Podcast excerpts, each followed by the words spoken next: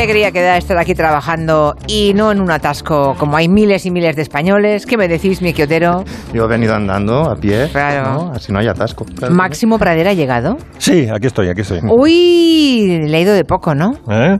No, no tenías muchos atascos saliendo de Madrid hoy. No, no, no, no, he llegado al Ah, contrario. Yo creo que ha estado especialmente despejado. Ah, pues qué suerte. Claro que yo pongo una sirena de la policía falsa y, Ya, ya. y llego enseguida. Yo la verdad es que temía, ¿eh? Temía por este momento porque mm, en vista de lo que nos ha ocurrido con Ana Vega, que ha encontrado a todo Bilbao saliendo en la misma dirección que ella, escapándose. Y Antón Reixa en A Coruña, ¿cómo ha ido la llegada? Bu- ¿Bien? Buenas tardes. Buenas Esperando- tardes, amigo. Buenas tardes. Haciendo tiempo para el próximo atasco. ¿no? Ya, porque- De cabeza en el atasco. Claro, todo depende de si uno vive en una ciudad mm, que recibe durante la Semana Santa o que Aquí exporta, damos, ¿no? que damos y. Exporta. Damos y tomamos. aquí. Damos y tomáis. Bueno, así que no has tenido problemas de atascos, ¿eh, Antón? ¿Tampoco? bueno, No, no. eh, Nuria Torreblanca alguno tendré, tampoco. Pero de momento No, yo llevo aquí ya todo el día. o Lleva sea aquí que- todo el día, entonces Nuria no tiene esos problemas. no estás atascada. Oye, Julia, ¿tú sabes si se va a mantener la mascarilla en Onda Cero? Porque he oído que a partir del 20 se quita, pero que cada empresa luego tiene discrecionalidad para mantenerla o no. Ah, pues no lo sé. Llamaré a mi jefe y, lo- y se lo preguntaré Claro. porque no tengo ni idea. Es que para mí no se acabó la pandemia hasta que no pueda entrar en Onda Cero sin Claro, mascarilla. el día 20 es el día que se publicará en el BOE, se supone, ¿no? Mm. Y a partir de ese momento, pues no lo sé, supongo que, claro, Te veo depende... agobiado, Maxi. Estoy agobiado, sí. No, depende Estoy agobiado y me del grado de tonto. concentración humana que haya en cada una de las empresas, imagino, ¿no? Entraremos, entraremos en plan Hilda haciendo así Claro. con la mascarilla, el molinillo.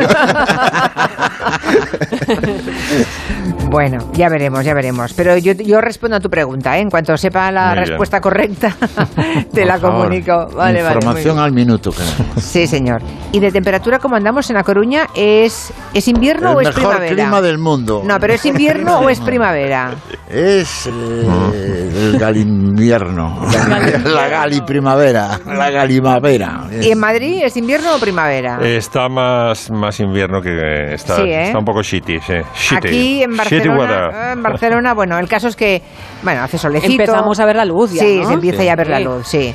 Sobre todo pues, amplios ventanales, luz, Eh. luz natural, días mucho más largos y incluso un poquito de sol. No es un sol maravilloso y generoso, Hoy- pero hoy es suficiente. bastante, sí. O sea, que lo del primavierno, primavierno, que Sí, es un palabra que se ha ah, inventado Máximo Pradera, que he usado a las 3 de la tarde, porque me parecía curioso, claro, porque las personas que han hecho hoy su maleta seguramente habrán combinado bikini con forro polar y el chubasquero con la toalla de playa, vete a saber, ¿no? Dudaba entre primavierno o una cosa más miquiotero que era prima mierder directamente. Porque, vaya, o primo eso sería muy mal. Prima mierder me ha gustado mucho, pero eso sería Sí. muy miquiotero, sí, sí, efectivamente. en invierno como apunta Miki, primo mierder. Sí. Sí. El otro día alguien me preguntó en una red social que por qué te llamaban, que por qué te llamaban como yo, pero como si fuera una cosa, me sorprendió muchísimo. Sí, como si fuera un nick, como si Digo, fuera un bueno, nick. sí. digo, bueno, su padre se llamaba Otero también, como el mío, y se llama Miki Otero. No, esto es así. Y aquel que No, no, decía, un- tengo todo el tiempo del mundo, que era Manolo Otero. Manolo Ah, sí, Manolo todo el Otero. tiempo del mundo. Que murió hace tiempo ya, ¿eh? Murió muy joven también. Mm. Sí, el de Neville, También de porque las medias. también, me encanta que pensaran que era un nombre artístico, ¿no? Como Marvin Otero, ¿no? Como que no me llamaba así, me lo había Como que no puesto. te llamaban Marco así, Otero. me sorprendió muchísimo.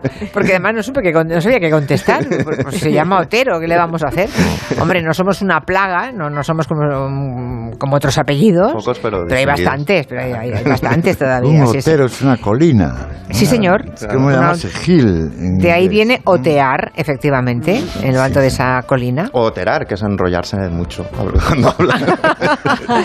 Bueno, vamos con la primera playlist que nos ha preparado Máximo Pradera pensando en la primavierno o en como queramos llamarle, o primamierder o, o lo que sea. O lo que queramos. sí. A ver, ¿qué nos has traído? Pues mira, Máximo? os he traído la- el invierno por antonomasia musical, que es el invierno de las cuatro estaciones de Vivaldi, que es un ciclo de cuatro conciertos, cuatro concerti grossi, muy interesante porque están basados en sonetos que casi nadie conoce y escritos además por el propio cu- cura pelirrojo que van siguiendo, o sea, la música va siguiendo el argumento más o menos del, del soneto y creando metáforas extramusicales a partir de los versos, metáforas que se refieren o a la meteorología o a la naturaleza. Entonces, por ejemplo, el invierno, el primer cuarteto, dice temblar helado entre las nieves frías al severo soplar de hórrido viento. Entonces, ahora el, primer estornelo que vamos a escuchar eh, son como los, los, estremecimientos de frío, ¿no? Ay, ay, ay, ay. Y luego los solos de violín, ese son las ráfagas de hórrido viento, que hay tres.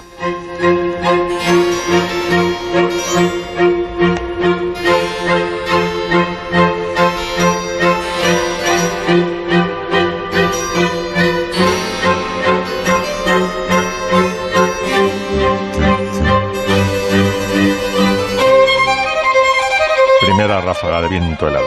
Sí. Uf. 嗯，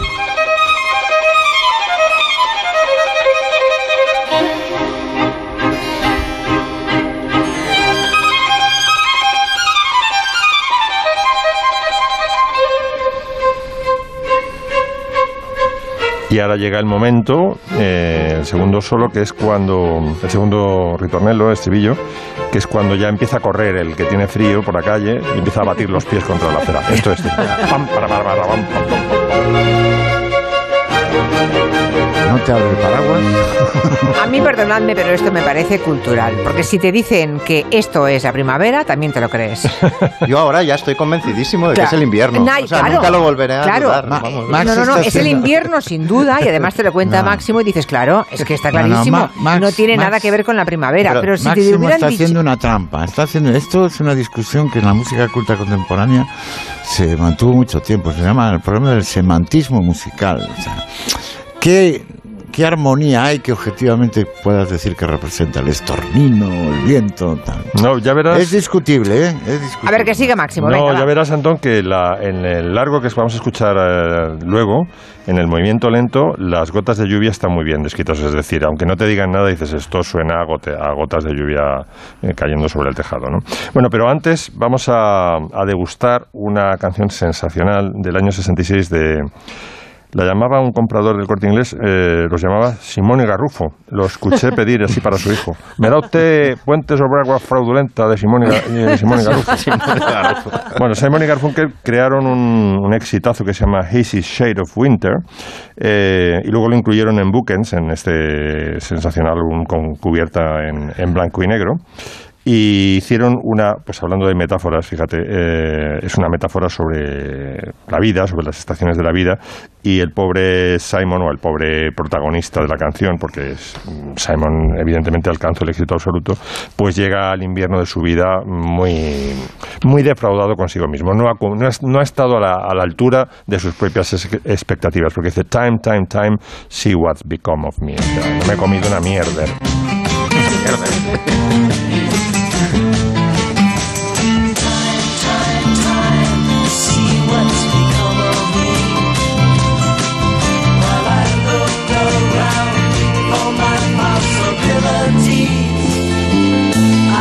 so hard to please. But look around, leaves are brown, and the sky is a hazy shade of winter. Hear the Salvation Army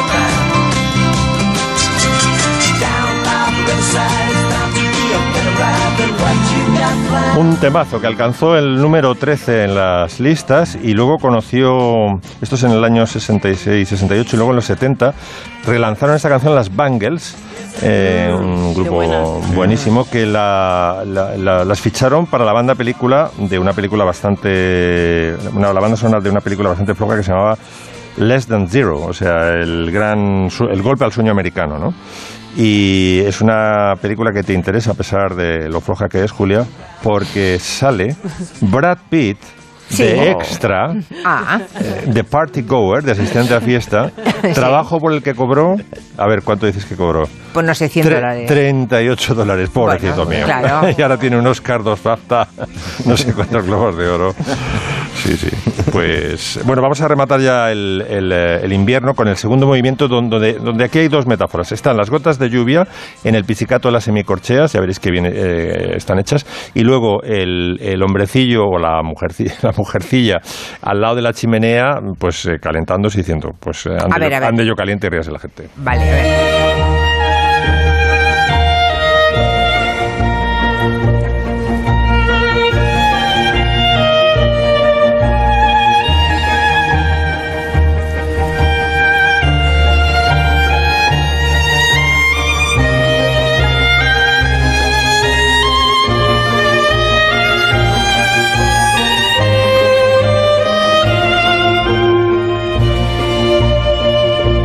Antón, ¿qué dices de las gotas de lluvia? Tiqui, tiqui, Bueno, tiqui, tengo mi tiqui, opinión. tiqui, tiqui, Pero tiqui. que no, no, Vivaldi no se dedicaba a hacer el foley, los efectos de sonido, era un musicazo.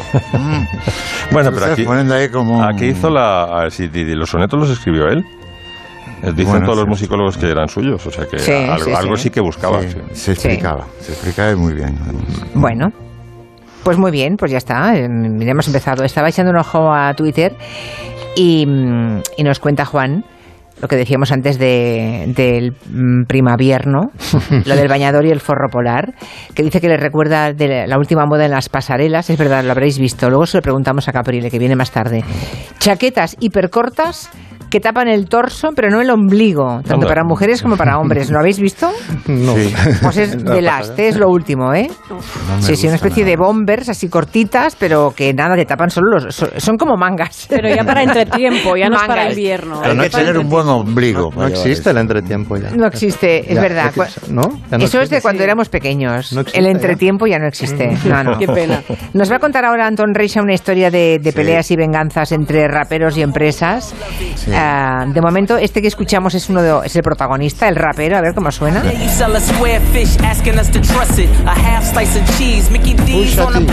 ¿Cómo se llama el señor? Se llama Pusa T. y Aquí está haciendo realmente un jingle, una publicidad de una cadena rival de McDonald's que se llama Arby's. Eh, Esta Arby's eh, está promocionando un bocadillo de pescado ¿no? que quiere enfrentarse a la clásica hamburguesa. Y el enfado de Pusha T, que no debe saber mucho de corcheas y semicorcheas, como nuestro máximo, es porque él eh, hostiliza a McDonald's. Resulta que, fíjate tú qué problema, en el año 2003, eh, en, en lo que fue el eslogan que seguimos recordando de, de McDonald's, que es I'm loving it, que lo tenemos también por ahí. Bueno, eso, ahí aparecían voces de Pusha T y también de Justin Timberlake. Y ahí está.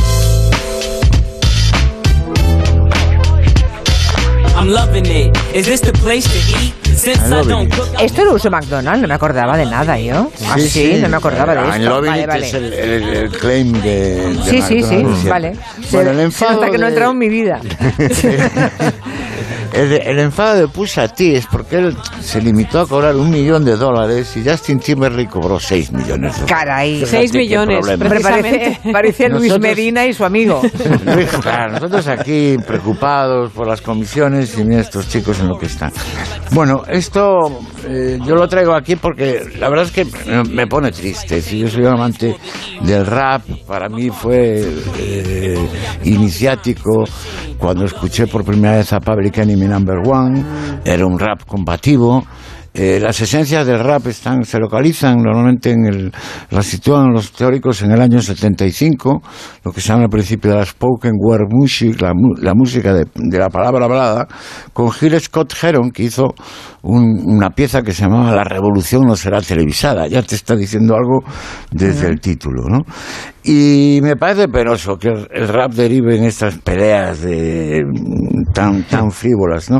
Eh, en España, bueno, está pasando, ha pasado algo parecido, ha habido una especie de, de beef, esto lo llaman beef, el- esta especie de insultos o tiraderas cruzadas entre, entre artistas. Entre Z Tangana y los chicos del maíz. Los chicos del maíz eran como la banda sonora de, de Pablo Iglesias y de, y de Podemos, ¿no? Y, ¿Y qué ha bueno, pasado entre Zetangana y los chicos del no, maíz? se, se insultaron, se han cruzado. No, no, no Ah. he localizado la pieza, pero bueno, evidentemente los chicos del maíz son unos tipos eh, combativos y Zetangana, pues es el, el artista que, que todos conocemos. No, no Zetangana precisamente, pero yo lame- lamento que el trap, que es eso que se- de forma amplia se da en llamar el trap, eh, bueno, en las letras la verdad es que es que se ha frivolizado, si se ha vuelto a, los tópicos del amor romántico y no no ha recuperado, creo yo, excepto algunas eh, excepciones muy honrosas, la, la virulencia ¿no? y, la, y la potencia del, del, del rap originario, ¿no? Del, la revolución no será televisada. Pero esto al final, al final es que es la historia, es decir, eh, yo siempre he tenido la teoría que los poetas medievales en Galicia, Martín Codas, Mendiño, el próximo, el, el el propio Alfonso X el Sabio, si hoy vivieran, serían rappers, porque es lo que hacían en esas cantigas, que luego también hacían, eh, intervenían ahí los jugla- juglares, que eran eh, trovadores más, más populares, se cruzaban entre ellos insultos, en Galicia hay, un género satírico que se llama escarnio maldecir, que es uno contra otro, eh, en el folclore gallego perdo- eh, sigue perviviendo que se llaman regueifas, que es parecido a lo que hacen los versolaris en Euskadi, que, que uno, uno contradice al otro, y se- es como un desafío verbal, Sí. ¿no? y, y realmente, eh, bueno, esto, esto es marcar como esa línea histórica, bueno, no asegura que haya siempre una calidad y un vigor literario, pero sí tiene que ver con la estructura de lo que es, de lo que es ese arte juglaresco y,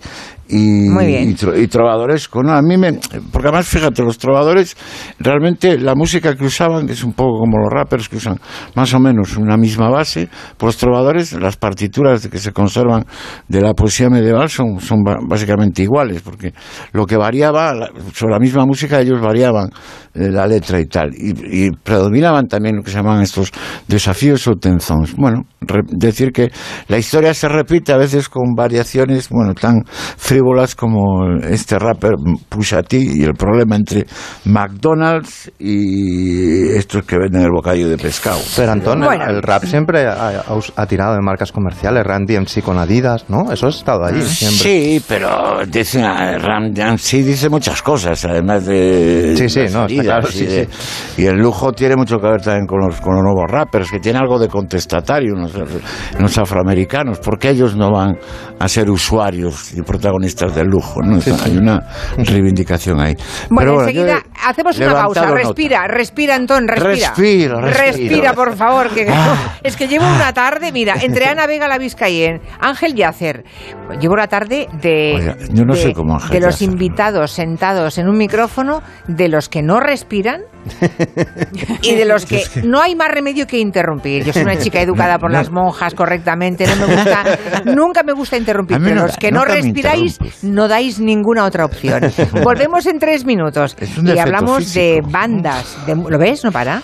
Hablamos de bandas de música, pero en la tele. Exacto. Que luego a veces han, con- bueno, se han constituido sí, en hay bandas de mucha músicos. historia, mucha historia detrás. Enseguida se lo contamos. De 3 a 7 en Onda Cero, Julia en la Onda. Julia Otero. Tu hogar, donde está todo lo que vale la pena proteger. O sea que si me voy de vacaciones puedo ver la casa cuando quiera. Es que irme y dejarla vacía. Puedes irte tranquila, ya está todo instalado. Con el móvil puedes ver la casa en todo momento, solo tienes que pulsar aquí. Además, si alguien intentara entrar, lo detectamos antes. Mira, fíjate, hay sensores de puertas y ventanas, y la cámara de fuera también nos avisaría. Y si hace falta, podemos enviar a uno de nuestros vigilantes. Si para ti es importante, Securitas Direct. Infórmate en el 945 45 45. Esta Semana Santa te vamos a pedir que no bebas, que te pongas el cinturón, que no corras, pero además que no uses el móvil al volante. Mételo en la guantera. Evita las tentaciones. Ponle Freno y Fundación AXA unidos por la seguridad vial. A3 Media Televisión, la televisión de un gran país. Si tu banco está lejos, recuerda que Correos siempre está cerca. Con la tarjeta Correos Prepago Mastercard podrás pagar en cualquier comercio, comprar online y retirar efectivo en cajeros de todo el mundo o en nuestras oficinas. Además, ahora podrás disponer de una cuenta para cobrar la nómina o pensión, pagar recibos y realizar transferencias. Porque en Correos ofrecemos soluciones para ayudar a la inclusión financiera de todos y todas y seguir haciéndote la vida más fácil. Pide tu tarjeta en correosprepago.es o en cualquiera de nuestras oficinas. 17 millones de euros. 17 millones de euros. Vale, tus hijos están echando a suertes quien te acompaña al cine y quien pierde va. Pero recuerda, son 17 millones de euros. Ya puedes comprar tu cupón del Extra Día de la Madre de la ONCE. El 1 de mayo, 17 millones de euros. Extra Día de la Madre de la ONCE. Compensa y mucho. A todos los que jugáis a la 11, bien jugado. Juega responsablemente y solo si eres mayor de edad. Me caso, el día más importante de mi vida, con la gente que más quiero y en un sitio ideal. En el transporte de los invitados no me la podía jugar. Si necesitas desplazarte en grupo y lo quieres hacer con total seguridad y tranquilidad, confía en el transporte discrecional. Autobuses y minibuses que te permitirán moverte atendiendo a tus necesidades y de forma sostenible. Comunidad de Madrid. Quien adelgaza en Adelgar recomienda Adelgar y ahora tienes hasta un 40% de descuento en tratamientos para adelgazar. Infórmate en adelgar.es. ¿Y tú? ¿Estás preparado? Porque nosotros sí. En 2022, en Mercaoficina mantenemos y no subimos los precios en toda nuestra amplia gama de mobiliario reacondicionado, sillas, mesas y armarios. Máxima garantía de dos años. Cobertura a nivel nacional. Aciertos y ahorro en Mercaoficina y mercaoficina.es. La provincia de Ciudad Real te ofrece un viaje a través de la gastronomía. Esta Semana Santa, ven a descubrir nuestros productos agroalimentarios de calidad reconocidos en todo el mundo y las recetas de nuestros chefs. Y disfruta del mejor maridaje con nuestro patrimonio, nuestros parajes naturales protegidos y nuestros pueblos. Los sabores del Quijote van de la tierra a tu mesa. ¿Vienes? Ciudad Real es el lugar que siempre recordarás. Diputación de Ciudad Real. ¿Pensando en renovar tu cuarto de baño? En las tiendas Coisa encontrarás todo lo que necesitas. Calidad, diseño y tecnología en los productos para la reforma de tu baño. Azulejos, muebles, mamparas, grifería y mucho más. Coisa, especialistas en baños. Consulta tu centro Coisa más cercano en la web grupocoisa.com. El envío de Burfaxes ahora es mucho más cómodo, rápido y económico con notificados.com. Con notificados.com envíe Burfaxes a través de Internet cómodamente desde su ordenador, con la máxima seguridad y validez legal, 10 años de plazo para acuse de recibo y testimonio notarial de certificación de contenido. Notificados.com. Burfax online postal y electrónico. Mercado del Juguete de Madrid. Compraventa del juguete antiguo, custom, despiece y de colección. No te lo pierdas este sábado. Lego, Star Wars, Playmobil, muñecas, miniaturas y figuras de acción te esperan. Entra en juguetedemadrid.es e infórmate. Ah, y siempre con entrada gratuita. Si te preocupas de buscar el mejor colegio para tus hijos y los mejores especialistas para tu salud, ¿por qué dejas la compraventa de tu vivienda en manos de la suerte? Confía en Vivienda 2. Entra en vivienda2.com, la empresa inmobiliaria mejor valorada por los usuarios de Google. Con los ojos cerrados, vivienda 2. El 2 con número. Restaurante Carlos Tartiere, lo mejor de Asturias en Madrid. Faves con almejas, fabada tradicional, arroces, pescados y mucha sidra. Calle Menorca 35. Restaurantecarlostartiere.es. Onda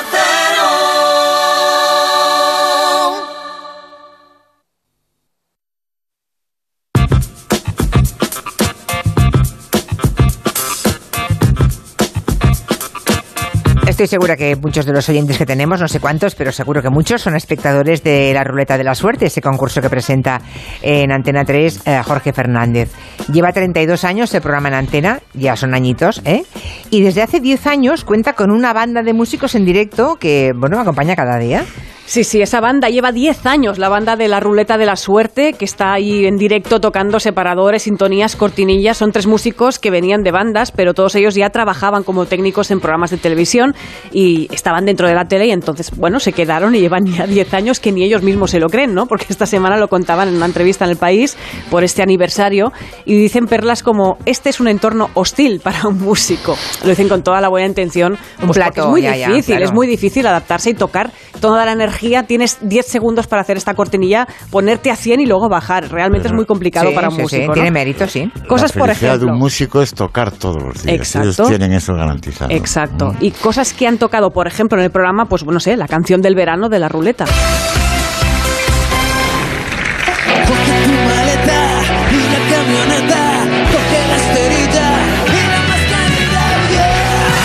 Canción del verano de la, la canción ruleta. del verano Ah, pasado de la ruleta. Vale, ¿eh? vale. Cuidado con el nivel que está muy bien. Bueno, me ha parecido una excusa perfecta para indagar en este mundo, ¿no? El de los músicos residentes en programas de televisión, que no son programas musicales, recordemos que son programas de entretenimiento con músicos, es un código distinto, hay que adaptarse, lo que decíamos, ¿no?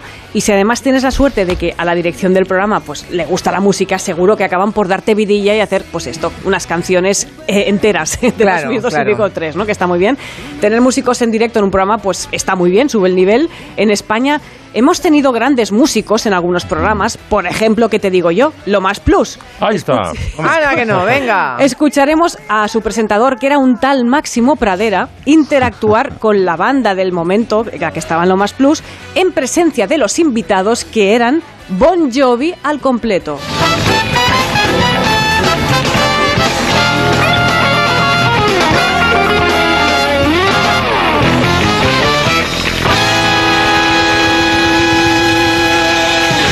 ¿Quién eran los Bueno, vamos a preguntar a los expertos. Tenemos aquí una banda de rockeros. Javi, ¿a ti qué te parece la evolución de John Bon Jovi? Pues se han vuelto un poco blanditos. A ver, ¿qué pasa con mi rollo es el rock?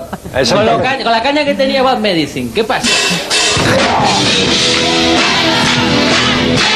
Qué gusto, ¿eh? ¿ves? Eso sí que no lo he tenido nunca. Ay. en No, la no. tele no tengo, no he tenido nunca músicos en directo. Me hubiera encantado, ¿eh? Bueno, Bueno, pero he tenido a Quintanilla. ¿eh? Quintanilla pero tenía claro. Quintanilla con toda la música del mundo. Y un buen montador musical y buen realizador también hace mucha compañía. También los podríamos ¿Se puede decir montador a estas horas? Eh, sí. Incluso se puede hacer a estas horas. También los podríamos incorporar a la radio, que estaría muy bien tenerlos en directo cada día haciendo las cosas. Una orquesta. Bueno, en los años 40 era así, ¿no? Exactamente, Claro. eso estaría muy bien recuperarlo. Bueno, pues este era el ejemplo de interactuar entre los músicos de la banda, el presentador, incluso el grupo, o en este caso los invitados, ¿no? Eh, Vamos al programa, bueno, el Club de la Comedia, que tuvo una época gloriosa con una banda liderada por Jairo Zavala, que era el líder de la Vaca Azul, y ahora es de Pedro, que es un musicazo más que consagrado. Otro programa con músico en directo. Cine de barrio. Hombre, pero era un pianista, ¿no? Bueno, es un Vale, músico vale. en directo, ¿no? Sí, sí, sí. José, José Manuel Parada tenía el apoyo en plató del pianista Pablo Sebastián, un señor que perdió su nombre para convertir- convertirse en el pianista de Parada. Sí, pobre. Le escuchamos aquí con Sara Montiel. La canción más bonita y más moderna de la violetera. ¡Ay, el polichinela! Claro que sí. Venga, a ver. Hay un viejo verde que lo traigo frito. Y para que baile tiro de hilito. y si se me resiste al querer saltar. Y ahí estaba el pianista en directo, claro. Muy bien. Lo, animaba un cotarro, lo Sí. animaba todo. Mira, ahí está el estribillo.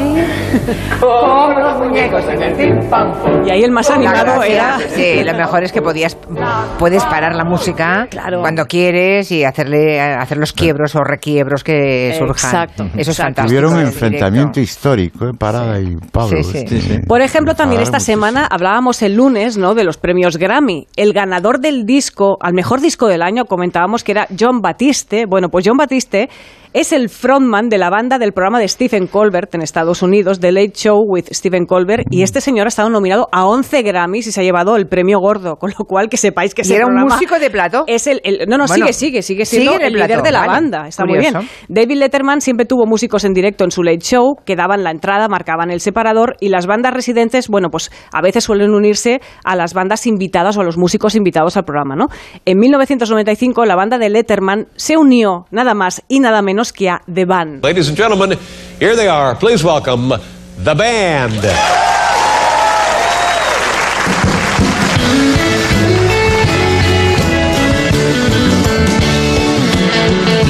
I pulled into Nazareth.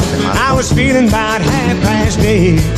Casi nada eh Sí, sí, casi nada. Sí, sí. Ahí Levon Helm cantando. Bueno, actualmente hay dos programas americanos con bandas buenísimas en sus platós. Por ejemplo, también el programa de Jimmy Fallon, The Tonight Show, que tiene a un grupo muy bueno de Nueva York que ya estaba formado, The Roots, y los incorporaron como banda residente. O el clásico Saturday Night Live, que lleva más de 40 años en activo y siempre con banda en directo como parte fundamental del programa, ¿no?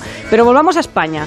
Caiga quien caiga. Ese programa que tenía una banda con músicos de muy alto nivel, El como el maestro reverendo, nuestro Rebe, sí.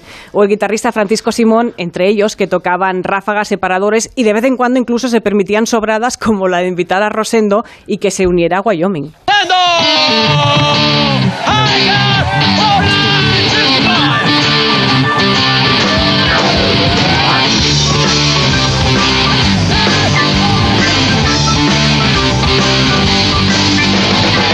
No pienses que estoy muy triste. Si no.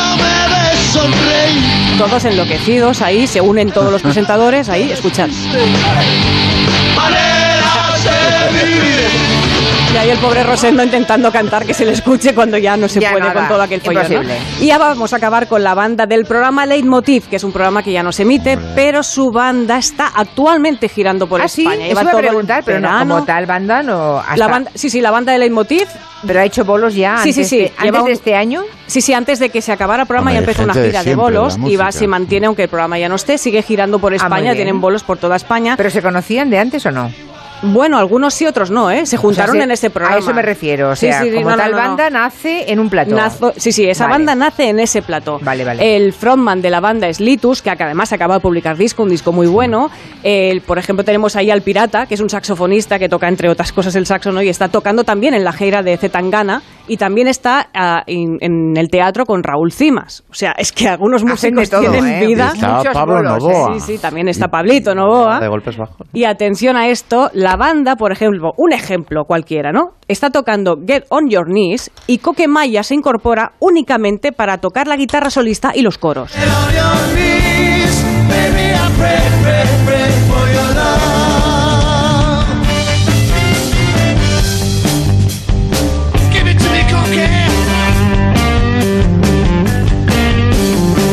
Está Coque haciendo, marcándose un solo de guitarra, ha venido para hacer coros y tocar. Qué eh, bien. y toca- ya está. Y que cante Litus. Esto es fantástico. Cuando se llega a este nivel ya es.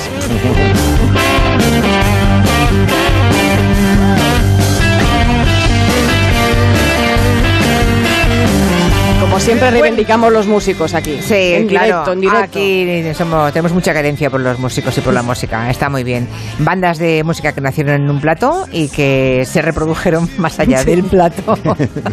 bueno, hablemos ahora de la primavera otra vez, porque Miki Otero será por lo de la astenia o por las alergias. Ha no- pensado que va a ayudarnos de alguna manera. Porque no llegaba la primavera. Ah, Ahora porque no empieza a llegar. Es una forma de invocar. Ah, la era una forma de invocar. Yo pensaba- de- Vale, vale. de hacer un pica pica primaveral, como una novela. No, pica un pica poema, no, que un pica mucho la nariz.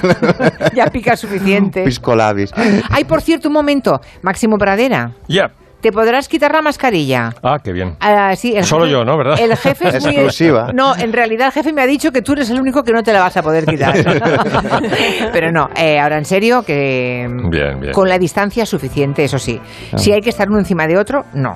Mm. Encima... Se puede decir encima de uno encima de otro. No, se puede- no revueltos, no no revueltos. revueltos, ¿eh? No re- revueltos. Relativamente juntos. Exactamente, con una prudencia que requiere el momento sanitario, pero sin mascarilla. Bueno, vayamos, vamos a invocar la primavera, Sí, va. con este Miki pica pica. Sí, sí. Bueno, Ma- Máximo está hablando de las cuatro estaciones de Vivaldi, pero yo no las reconozco si no hay un ingrediente. Entonces, o sea, la, la primavera sería esto. Vale. Yo esta canción no sé cuál es. No, la- no la, la desconozco. A no ser que hay- entre un arreglo, que es este. Que es la aspiradora. Ah, Porque ¿y eso del porque las- aspirador? yo- para mí las cuatro estaciones de Vivaldi es el, el sábado limpiando la casa ¿Ah, eh, sí? en mi niñez. Yo, entonces, esto es mi padre con el pijama y la aspiradora. Y de fondo, es mi única manera. Para mí, tengo una cosa sinestésica con las cuatro estaciones de Vivaldi. Para mí son Pronto, Centella, Cristasol y Mr. Proper. O sea, huele, huele a, a- A limpio. a limpio. o ¿Y sea, esto es decir, ocurría todos los sábados en tu casa? Esto y luego como baladas italianas y así. Vale. Pero también arregladas con la, con la aspiradora. Es Vale, decir, o sea, la aspiradora- Yo solo, yo solo con este ruido blanco, solo. luego quizás Máximo nos explica más. Pero os quería hacer este, estas cuatro recomendaciones, ¿no? De primaverales. Eh, os quería recomendar una novela. Venga, Es un ¿cuál? clásico de culto, que es Espera la primavera Bandini, de un escritor italoamericano que se llama John Fante. Es una de mis novelas americanas favoritas. Una novela del... ¿A ti te gusta, no, Buah, Nuria? muchísimo. Una novela del año 38 y Fante era un escritor de origen humilde, italoamericano, que pasó su, su infancia en Colorado y que empezó a publicar durante la Gran Depresión. ¿no? Entonces tiene un alter ego que se llama Arturo Bandini, que es como él, pero aún más caricaturizado, que es un niño que crece en ese entorno súper humilde, que quiere ser jugador de béisbol y luego querrá ser escritor. Y en cuatro novelas vamos siguiendo su infancia, su adolescencia, su juventud e incluso su, su edad adulta. ¿no? Y es una mezcla increíble de dureza, de escritura muy dura, pero también muy, muy, muy tierna y sobre todo muy, muy divertida.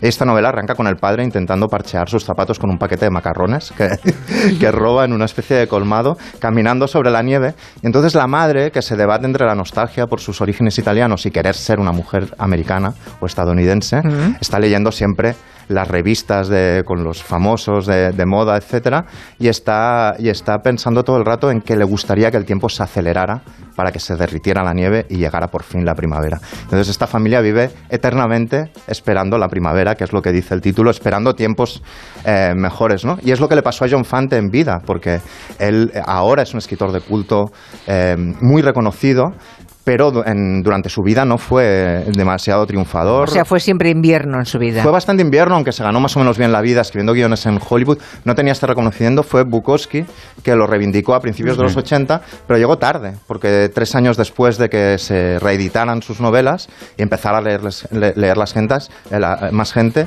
eh, pues falleció, ¿no? Es como un poco como cuando el séptimo de caballería llega y, y el tipo ya tiene la, la- la flecha en el cuello, ¿no? Pues le pasó esto. El reconocimiento llegó cuando él ya estaba falleciendo muy enfermo, era diabético. La última novela la, la dictó a su mujer, a Joyce, eh, y estaba muy enfermo, ya ciego, etcétera, y ahí empezó a tener un poco de, de éxito. Llegó en la primavera, pero muy al final. Vale. Entonces, una peli, ¿no? Vale, la novela está tomada y hemos tomado nota. Espera la primavera de John Fante. De Vamos John a por la Fante. peli que La- nos recomiendas. La peli es otro tipo de primavera, es una primavera hilderiana. Pues la peli es Los Productores, un clásico del humor musical de Mel Brooks del año, 70, del año 67. Y la idea es fantástica, porque es un, un productor eh, corrupto de Broadway y un contable y su contable que deciden que se puede tener más éxito fracasando que teniendo éxito. Es decir, deciden que si organizan una obra de teatro que sea un fiasco absoluto, que sea deleznable, podrán fugarse con el dinero de los inversores a Río y, gana- y ser muchísimo más rico. Entonces planean hacer un musical sobre Hitler. Eh, la primavera del dictador es Prime Time for Hitler, ¿no? Y contratan al peor director, al peor guionista, a los peores actores y hacen un musical abiertamente nazi que estrenan en un público lleno de judíos. Pero sale mal porque sale bien. El público empieza a ver esa obra y se parte de risa. Lo interpreta como una comedia y fracasan porque realmente tienen muchísimo éxito. El musical luego se hizo en versión musical en Broadway, luego hicieron la adaptación al cine del musical. Este es, por ejemplo, uno de los fragmentos. La primavera ha llegado al río. La Hitler, Francia tendrá un vendaval.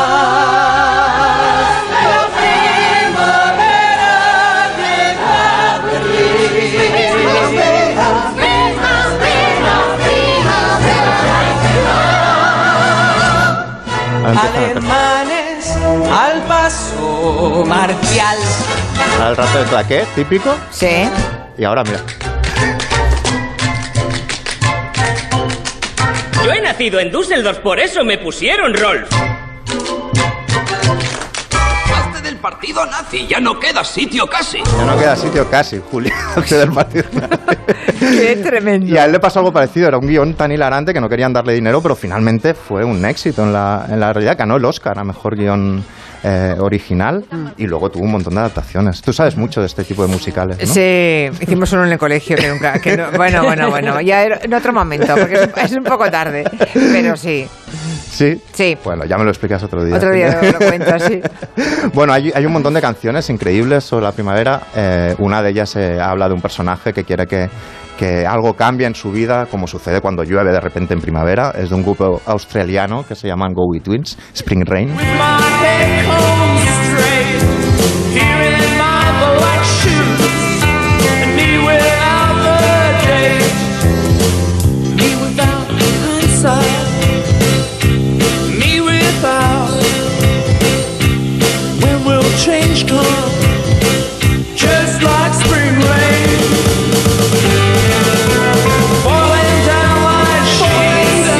Falling Y luego lo que hay es poemas a punta pala. ¿no? Uno de los famosos es el de T.S. Eliot, de- el 12 de la Tierra Baldía, que es el de abril, es el mes más cruel. ¿no?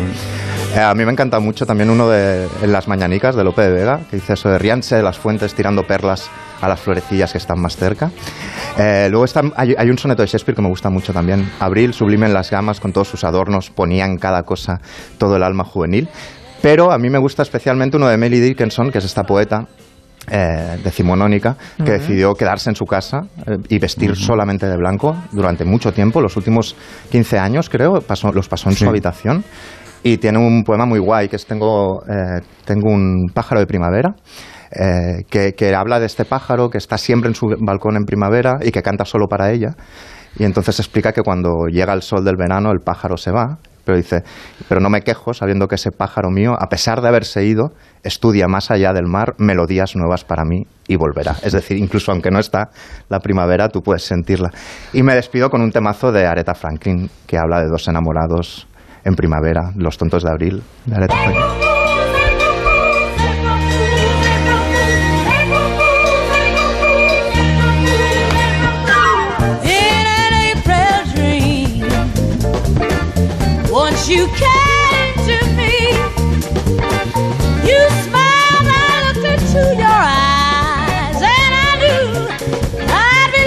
Gente se enamora más en primavera, ¿no? Hemos Sí, quedado. Y además Sí, esto es un juego de palabras, April Fools con las inocentadas, ¿no? Entonces ella dice, ¿estamos enamorados? ¿Seremos solo tontos de, de Abril? ¿O seremos unos inocentones? No, estar enamorados solo.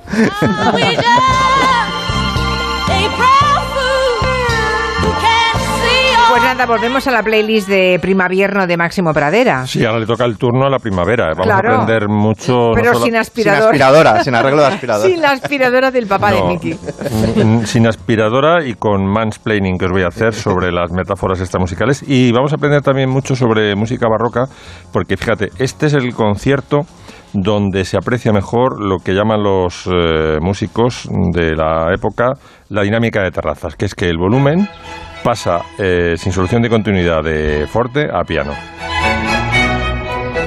¿Ves? Ahora en la primavera se escucha más bajito de repente. Hay que pensar en las terrazas estas de arroz vietnamitas. Sí.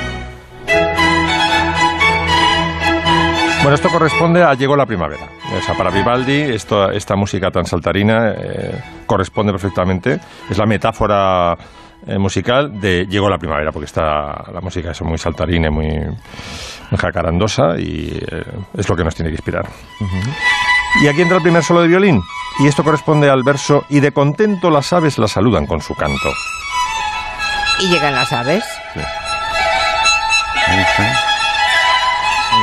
Todo lleno de trinos de pajaritos. Sí.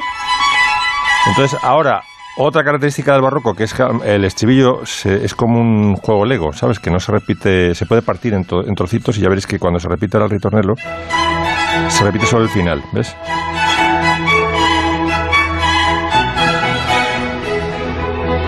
Y esta parte, este segundo episodio, corresponde a Y las fuentes al son del blanco viento con dulce murmurar fluyen en tanto.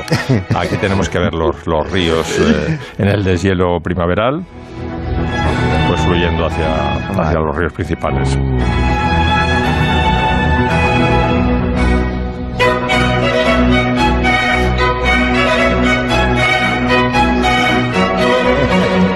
Una maravilla de concierto. Bueno, esto es la.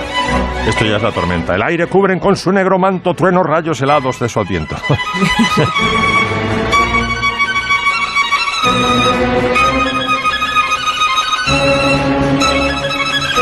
¿Será zurdo o diestro? Mm, no, no sabéis por qué lo decimos.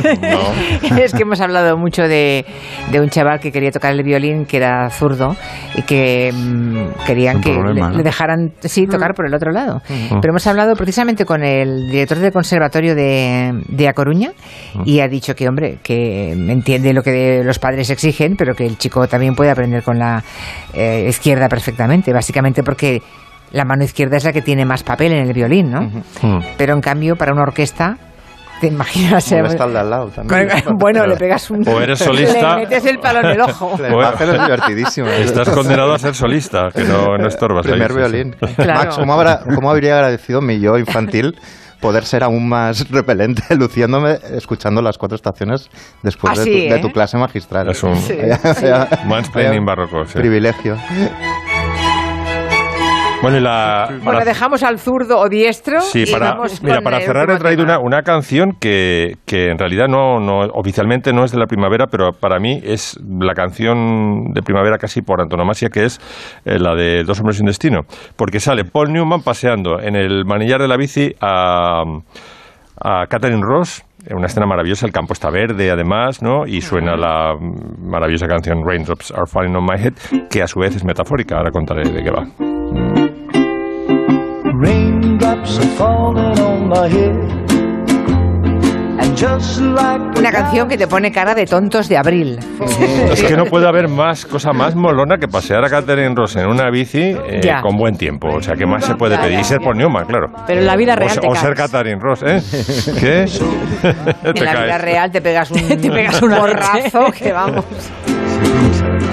And I said I didn't like the way he got things done. Sleeping on the job. Those raindrops are falling on my head. They. Sabéis que los sajones utilizan mucho la lluvia para eh, como metáfora de los problemas, ¿no? Eh, en castellano yo creo que no se utiliza tanto, ¿no? Pero eh, too much eh, rain is falling on mine. Hay una canción que dice y aquí también dice those raindrops are falling on, are falling on my head. No son eh, en realidad no son no es lluvia de verdad, sino es lluvia metafórica. Dice pero hay una cosa que sé, the blues they send to meet me won't defeat me. O sea que me voy a pasar los contratiempos por el arco, los caprichos y voy a salir para adelante. Nothing warning me. Es maravillosa. Más primaveral es que no se puede pedir. Bueno, nunca llueve a gusto de todos, sí que usamos la lluvia para eh, hablar de problemas, Sí, ¿no? sí, sí. La lluvia, la lluvia es bonita. Y tiene que llover a cántaros y... A mí no me provoquéis, porque entonces entro en el disco duro y a ver qué encuentro. Bueno. Llueve en mi corazón. Sí. Esas cosas. Exacto. Las calles lloran por tu ausencia. se dice cuando-.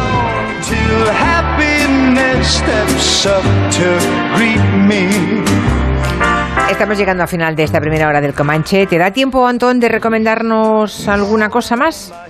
Bueno, un pensamiento. Un pensamiento, a ver, No, ¿cuál? Nos hemos confundido. Llevamos años hablando de la globalización, pero ya en 1917 los llamados cosm- cosmistas rusos, que invocaban el cosmos, decían que la verdadera revolución tenía que ser interplanetaria. O sea, que nos estábamos quedando cortos. Esto lo encabezó un tal Fodorov, en, en cadena con un pensamiento que tiene que ver en el siglo XIX, con, en el final del siglo XIX, con, con una parte del pensamiento cristiano ortodoxo, invocaban el cosmos y decían que la lucha contra la desigualdad era realmente conseguir la inmortalidad, creían que la naturaleza era tan preciosa que había que guardarse como las obras de arte en los museos. Y, bueno, eso Stalin lo cortó de raíz, dijo que, que ni interplanetaria ni internacionalista, como decía Trotsky, dijo el socialismo en un solo país y se inventó el gulag y los machacó a todos. Y la anécdota es, que es lo que quería contar, es que hubo una escisión trotskista en el, en la- el, en el antifranquismo que se les dio- se- los trotskistas se escindían mucho, eran muy agudos, pero se escindían constantemente. Llegó a haber una escisión trotskista que se subían a la montaña de Montjuic invocaban a los extraterrestres, porque decían, si hay vida más allá hay vida inteligente, y si son más inteligentes serán trotskistas. Que vengan, que vengan, que vengan. Eh, Y eso es, eh, es lo que quedó el cosmismo. Mm. Cosmismo ruso. Más, más, más respiración no he podido tomar. Bueno, eh, no confundir respiración con capacidad de síntesis, que son cosas diferentes, ¿eh? No pero, agra- pero en todo caso te agradezco ambas cosas unidas Muchas todavía gracias. más. No, pero está bien, seguro que habrá oyentes que ahora entrarán con el concepto en Google, cosmismo ruso, y lo buscarán, Sí, porque les parecerá curioso. Igual, sí, igual sí. nunca lo habían oído, nunca lo habían escuchado. Fíjate, además que en Rusia algo pasa con el cosmos, porque a los astronautas rusos se les llama cosmonautas Sí. y a los americanos astronautas. No, no, no sé por qué. Es ¿Por qué curioso, nunca había pensado, no había reparado en esa Porque unos se quedaban en el éter y otros aterrizaban. Claro, Gagarin era un cosmonauta. Claro, porque no tocó era un tierra. astronauta. Claro. Ya. Así la vida. La de cosas que aprendemos en el Comanche. Bueno, pues despedimos, menos a Nuria, que se queda conmigo. Despido a Antón, a. Máximo y a Miki Otero. Que tengáis buena Semana Santa. ¿Ha Tra- llegado Caprile o no? Tranquiliza a nuestra amable audiencia diciéndoles que habrá Comanche la semana Ah, bueno, Santa. claro, será el jueves. Comanche el jueves, por Jueves. cierto. Viernes Santo no, porque sería pecado. Entonces, Claro, ¿Cómo claro. en viernes, Haremos una última cena, ¿no? Sí, una última merienda. El jueves. el jueves sí que habrá, sí que tendremos Comanche. Por cierto, Caprile ya está, ¿no? Lorenzo, buenas tardes. Hola. A ver, Lorenzo. Está- estaba en el No, estudio. no está, estaba- está entrando. Es el Sí, Lorenzo estaba- fake. Estaba acaparando libros. Sabes que siempre que llega a Onda Cero hace una racia de libros. ¿Y cuál es la de hoy? Estaba robando libros. Bueno, bueno. No se vayan, que ahora empieza Lorenzo Caprile, eh, Santi Segurola y Noelia Adanes. No se vayan. Y sigue Nuria, claro. Los demás, adiós. Bu- buena Hala. semana. Segundo turno. Pero después de las noticias de las seis.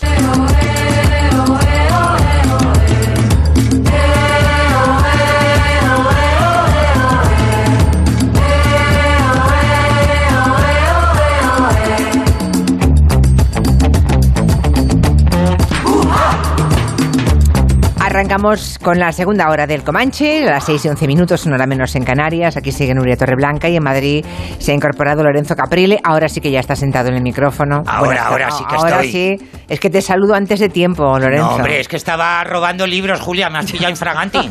y estoy aquí viendo en los monitores el caso Mascarillas.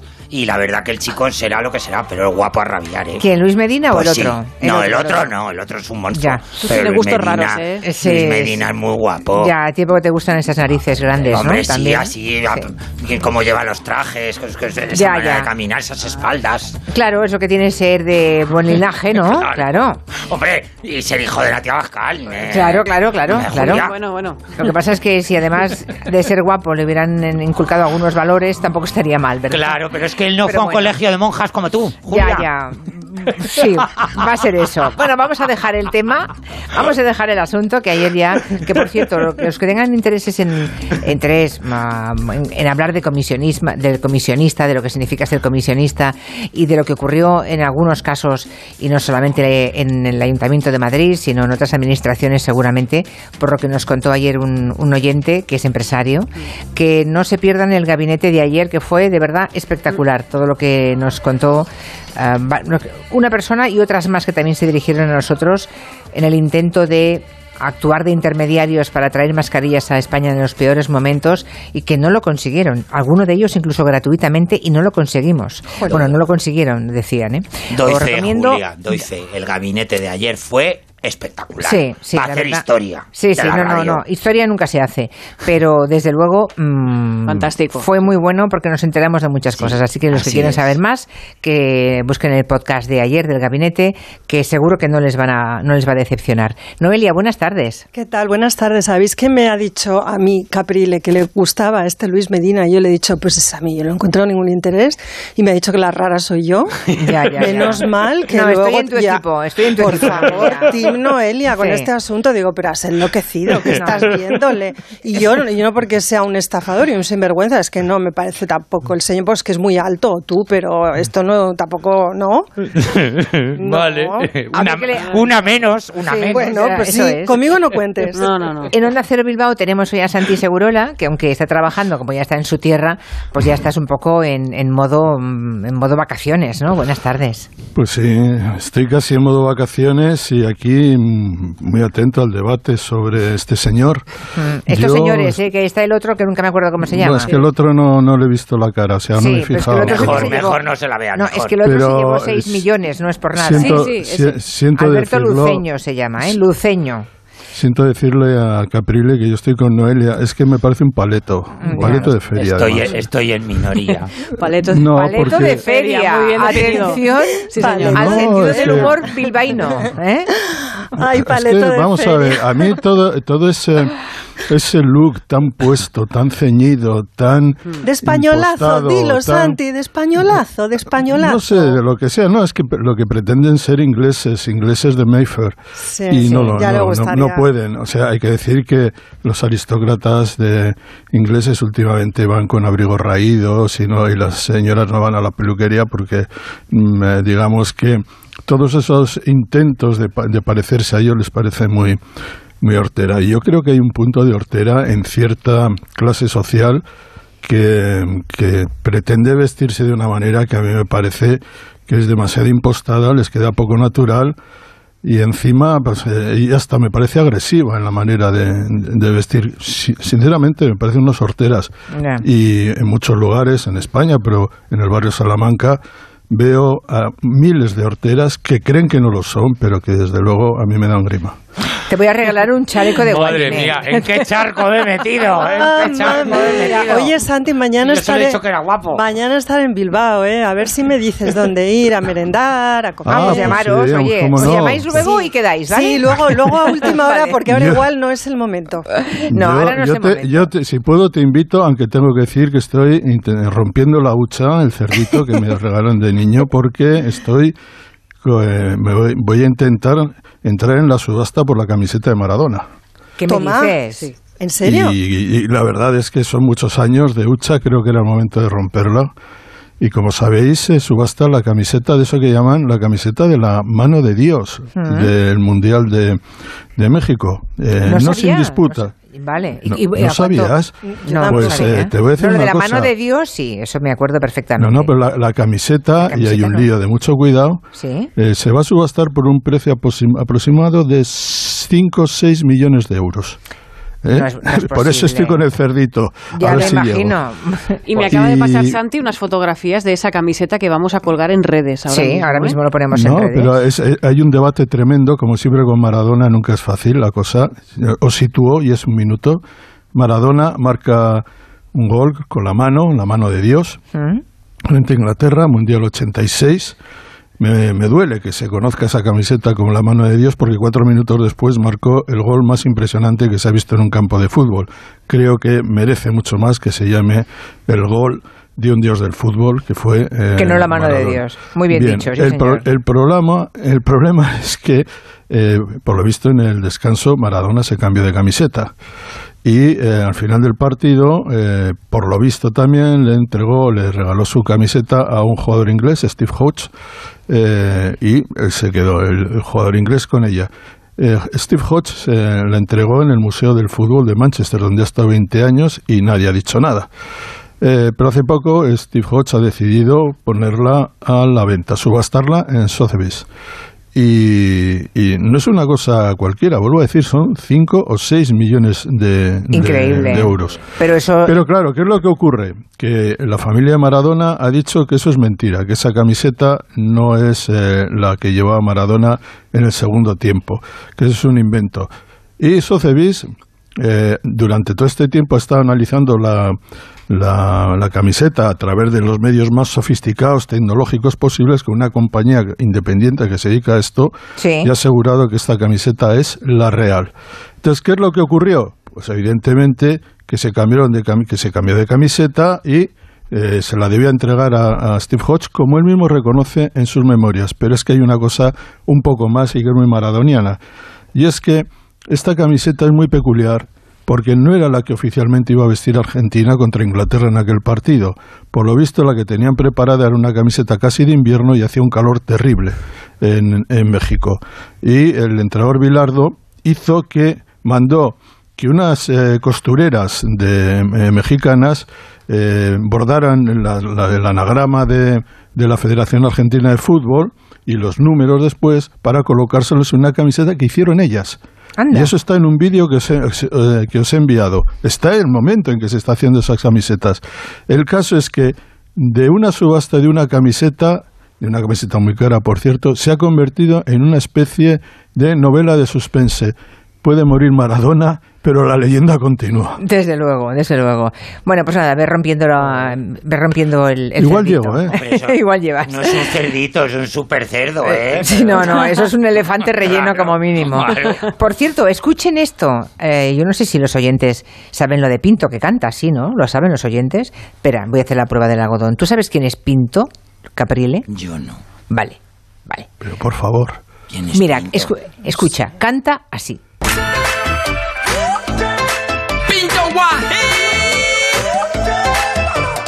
Si tus amigas dicen que soy canalla, será porque todas se pusieron a raya. Canalla yo, canalla ya, canalla yo. Es la nueva canción de Pinto Guajín, porque por lo visto es el nombre de guerra, el nombre artístico, de un señor que fue muy famoso, portero del Barça, Manuel Pinto. Es este Pinto, ¿no? José ¿Segurola? Manuel Pinto, sí, es, eh, fue portero suplente de Víctor Valdés. Pero hace muchos En años. Nada, no, Bueno, no tampoco tantos, tanto, ¿eh? no yo, creo que tantos. se re- se re- se- yo creo que se retiró en 2014, por Sí, ahí. ¿eh? sí, sí. Eh, Hay que decir que jugó pocos partidos en, en el Barça, pero jugaba los de Copa. En aquel célebre equipo de Guardiola, eh, Pinto era el portero suplente, pero el titular en, en, en la Copa del Rey. Y, por ejemplo, le recuerdo victorias en la Copa del Rey. Una, eh, dos frente al Athletic, en, una en Valencia y otra en, en el Manzanares. Y dos derrotas, las dos con el Real Madrid, aquella del famoso gol de Bale y tal. Pero hay que decir que Pinto, que es gaditano, creo que es del puerto de Santa María, eh, lleva muchos años en el mundo de la música. Eh, desde el año 2000, él ya empezó a grabar, a producir, a interesarse por el mundo de la música. Muchas veces, eh, cuando hablamos de futbolistas, eh, hablamos de con ese tono despectivo solemos decir, bueno, es que eh, fuera del fútbol no, no, no valen para nada, no están para nada, no cuidan de su, su vida, eh, pierden el dinero. No es cierto. Hay Él, era sí. ingeniero de sonido, ¿no? Bueno, tiene un Grammy. Tiene un Grammy de- como ingeniero de sonido. Sí, por un disco de Niña Pastori. Anda. Y este señor eh, eh, pues es un, un hombre que está muy metido en el mundo de la música y siempre, digamos, en, en, la parte de, de producción. Creo que tenía hasta una, una discográfica, una pequeña discográfica. Y siempre, digamos, con un, un modelo de música que estaría más cercano a lo que es el reggaetón, la música de baile y tal, lo que es esta canción, Canalla, que, por cierto, incluye un párrafo dedicado al tiki-taka, el famoso tiki-taka de- del Barça de, de Guardiola. No creo que es, es una es una canción, yo no, no puedo juzgarla en el sentido de que no soy un gran aficionado a este tipo de música, pero estoy seguro, estoy seguro que en discotecas de última hora y en bodas eh, va a triunfar. No tengo Vale, vale. ningún- ninguna y claro, lo que pasa es que la letra desde luego eh, para mí le falta un punto de finura, pero también es verdad que cuando uno, cuando uno escucha, Sí. hombre, mis amigas me piden que les dejara de palo, pues ¿qué quieres que te diga? Sí, sí, sí, no, no, no, es que esto Pero, es tremendo. En cualquier caso, Las letras de hoy son tremendas. Es un profesional, es un profesional que se ha ganado la vida con el fútbol y que se la está gastan- ganando, perdón, y Con ganando muy bien con el mundo de la música. Y, por ejemplo, que tenemos a Guajín, porque él se llama Guajín Pinto o Pinto Guajín. Aquí está el tiquitaca de fondo, dicen, ¿eh? Bueno, cambiamos. Por favor, póngame usted My Fair Lady.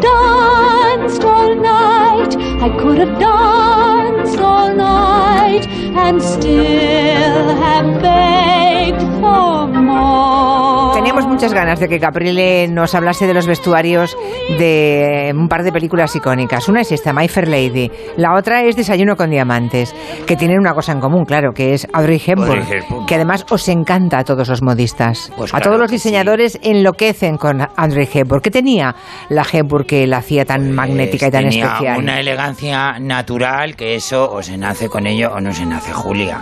Un físico, pues bueno, eh, no hay que explicarlo que había estudiado danza clásica, con lo cual, pues claro, los movimientos, ese cuello, mm, esos hombros, en fin, pues era la percha perfecta.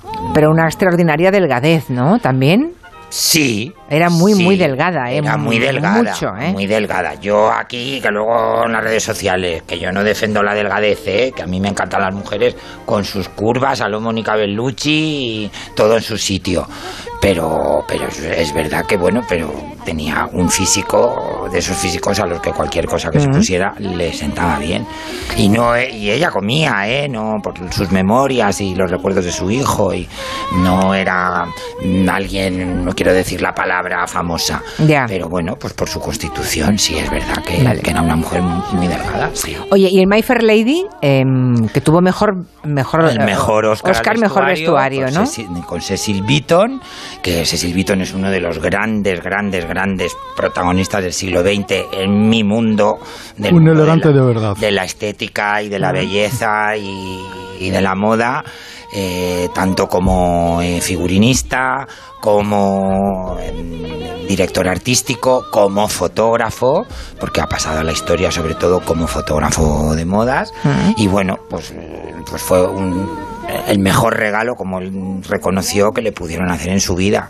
Vestir eh, My Fair Lady, que era el gran musical que se estrenó en Broadway en el 56, la versión cinematográfica con ese reparto de lujo, Rex Harrison y Audrey Hepburn, y Cheque en Blanco, porque tuvo Cheque en Blanco para reproducir de una manera muy fantasiosa lo que él llamaba la- de los, eduardianos, la- esa edad de oro en Inglaterra, el reinado cortísimo de Eduardo, que nunca recuerdo el, número, el hijo mm, de la reina Victoria, el eterno príncipe de Gales, que reinó creo que solo 10 años, y fueron 10 años de lujo y pasión. Esa época de principios del siglo XX hasta la Primera Guerra Mundial es la que recreó Cecil de una manera única Ahora, y espectacular. Debe ser, debe ser impresionante y supongo que sería lo que, lo que más te, te podría gustar en el mundo, ¿no? Eh, ¿El que vestir un My no, no. Lady? Sí, no, no, que te digan cheque en blanco. Ah, no, por supuesto. Vista usted como quiera, como tiene usted la última responsabilidad de vestuario de esta película, de esta época Y histórica. sobre todo de esa época que él conocía también porque Ya. fueron sus años de adolescencia, cuando él empezó a moverse en Londres, a descubrir un poco su homosexualidad, empezar a hacer sus grandes amigos y amigas, y era una época pues de grandes damas y de grandísima elegancia y de grandísimos trajazos. Recuerda Mm. que después de eso ya vino el Petit Renoir de Chanel, o sea que claro, él se volvió loco. Ya, y te ya. voy a decir una cosa, el- hay dos trajes mm, icónicos del un- bueno relacionados con el cine que siempre mm, o los copian o los adaptan o te los piden las clientas o uno es el traje de novia de Grace Kelly que ya hemos hablado de él Mm, muchas veces sí. y el otro es el traje blanco de la gran fiesta en la embajada mm, el que luce Audrey que es espectacular que todos los años hay alguna versión en la pasarela o alguna novia mediática que quiere ese traje exactamente igual. La última, creo que ha habido una hace poco, pero la última, última que yo recuerde, ¿cómo se llama la protagonista de Titanic? Que nunca... Kate Winslet. Kate, Kate Winslet, Winslet. eh, creo que fue un traje firmado por Alexander McQueen cuando estaba en Le Givenchy pega, le pega. y pidió Sí. una réplica exacta de ese vestido, porque es uno de los trajes más maravillosos que ha habido en la historia del Vale, queda dicho. Ahora cambiamos, cambiamos de película, no de protagonista. Y nos vamos a desayuno con diamantes. ¿Qué, puedo decir, Julia, de desayuno con diamantes? Si es la perfección. Es la perfección. Eh, ¿De quién era el vestuario? el De- vestuario, aquí ya eh, estamos en el año 61.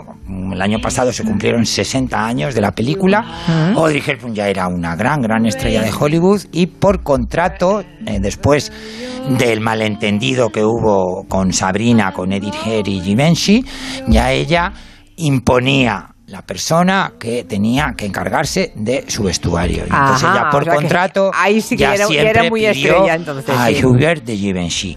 Y el famoso traje negro, el icónico, el Sí. del desayuno con diamantes, no fue un traje que se creó para la película. Es un traje de la colección de primavera-verano del año 61, que desfiló en París en enero del 61. A ella le encantó ese vestido y ya lo bloqueó.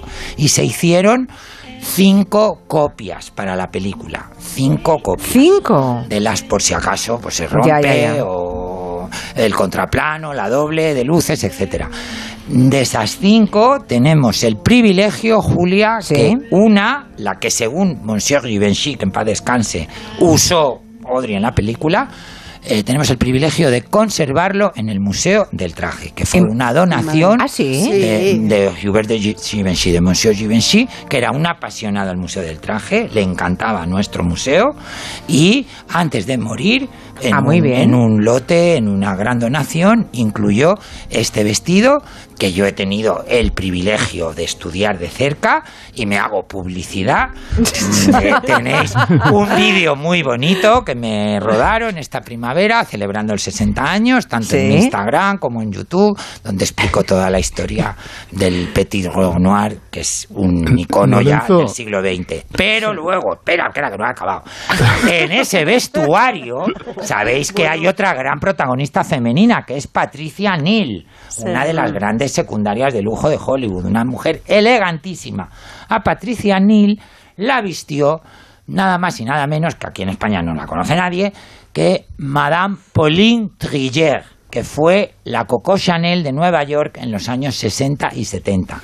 Pauline Triller, como tantas francesas, tuvo que salir corriendo de Francia durante la Segunda Guerra Mundial, tenía un talento es abrumador, se instaló en Nueva York y como era una fuera de serie y una mujer muy trabajadora, que tenía que sacar además adelante a su familia porque su marido la abandonó en plena guerra, en fin, la típica historia Julia que no sabemos de memoria, eh, mm, consiguió ser un gran nombre en la moda americana y eh, Audrey Hepburn dijo, a mí me viste Givenchy. Claro, Patricia Neal dijo, oye, si a la pava esta que acaba de llegar a Hollywood elige su diseñador de ropa, pues yo también quiero a Pauline Triller. Y la Claro. vistió Pauline Triller con una elegancia sublime, que ella interpreta a esa mujer mayor con dinero que es la que mantiene al, al- al Sí, amante de sí. Vamos, Pero que que, tiene es un- Truman Capote. Pero es un Pero bueno. vestuario excesivo, ¿no? Es El tremendo. de, como- Pol- el de Sí. No, eran trajes de chaqueta muy castigados. Pero unos vestidos. No te alejes del Y los micrófono. sombreros. Perdón, perdón. Y los sombreros. Estáis los dos sí. casi como de cháchara y os olvidáis que somos- estáis en la radio. Somos unas maris. Pero. Sí, es verdad. Ella hacía ese papel de una mujer con mucho dinero, Sí, muy sí. extravagante, caprichosa. Y, y bueno, pues ese recuerdo a Pauline Triller, que os digo, fue una de las grandes, grandes eh, damas de la moda americana. Que yo tengo un traje de ella en mi colección que encontré en el Humana de Madrid por 5 euros. No me digas. Y dije, ¿pero qué hace un Pauline Triller en el Humana de Madrid? Para mí, para la Y bolsa. te lo quedaste. Hombre, Madre claro. mía. Es auténtico, Hombre, Lorenzo. claro, autentiquísimo, que yo me sé las etiquetas de memoria. Ya, ya. Lorenzo, una, una curioso. La pregunta. etiqueta del año 75. Un Lorenzo, camisero La pregunta de... A ver, una pregunta. Perdón. Quería hacer una pregunta a Lorenzo. ¿Hacemos un poco de subasta ficción? ¿Cuál sería más caro? ¿El, el vestido de Audrey Hepburn en una subasta en Sotheby's o, O la camiseta, de Maradona. Pues creo que hoy por hoy, Santiago, creo que es más cara la camiseta de Maradona. Me temo que sí. Sí, es lo que hay. Bueno, Noelia, cuéntanos, Dígamelo. que hoy Noelia nos, no- nos trae un par de recomendaciones culturales, una obra de teatro y una novela. ¿Empezamos por la obra de teatro? Eso es, mira, traigo un montaje eh, para el Teatro Fernán Gómez, que es el Centro Cultural de la Villa, aquí de Madrid, que lo ha hecho la dramaturga y directora Laila Ripoll. Es el primero que hace ella como directora artística de este espacio tenía muchas ganas de verlo, por eso me ha encantado. Sabéis que Ripoll es una de nuestras dramaturgas más importantes y ha adaptado la novela de Luisa Carnés, Tea Rooms, Mujeres Obreras. Se puede ver hasta fin de mes en Madrid porque lo han prorrogado y todo apunta a que habrá gira después. He llamado Ah, y he bien. preguntado y han dicho que sí, que están trabajando la gira, o sea que se va a poder ver en el resto del estado y eso es fantástico. Vamos a escuchar unos segunditos así de Tea Rooms. El ogro es enorme.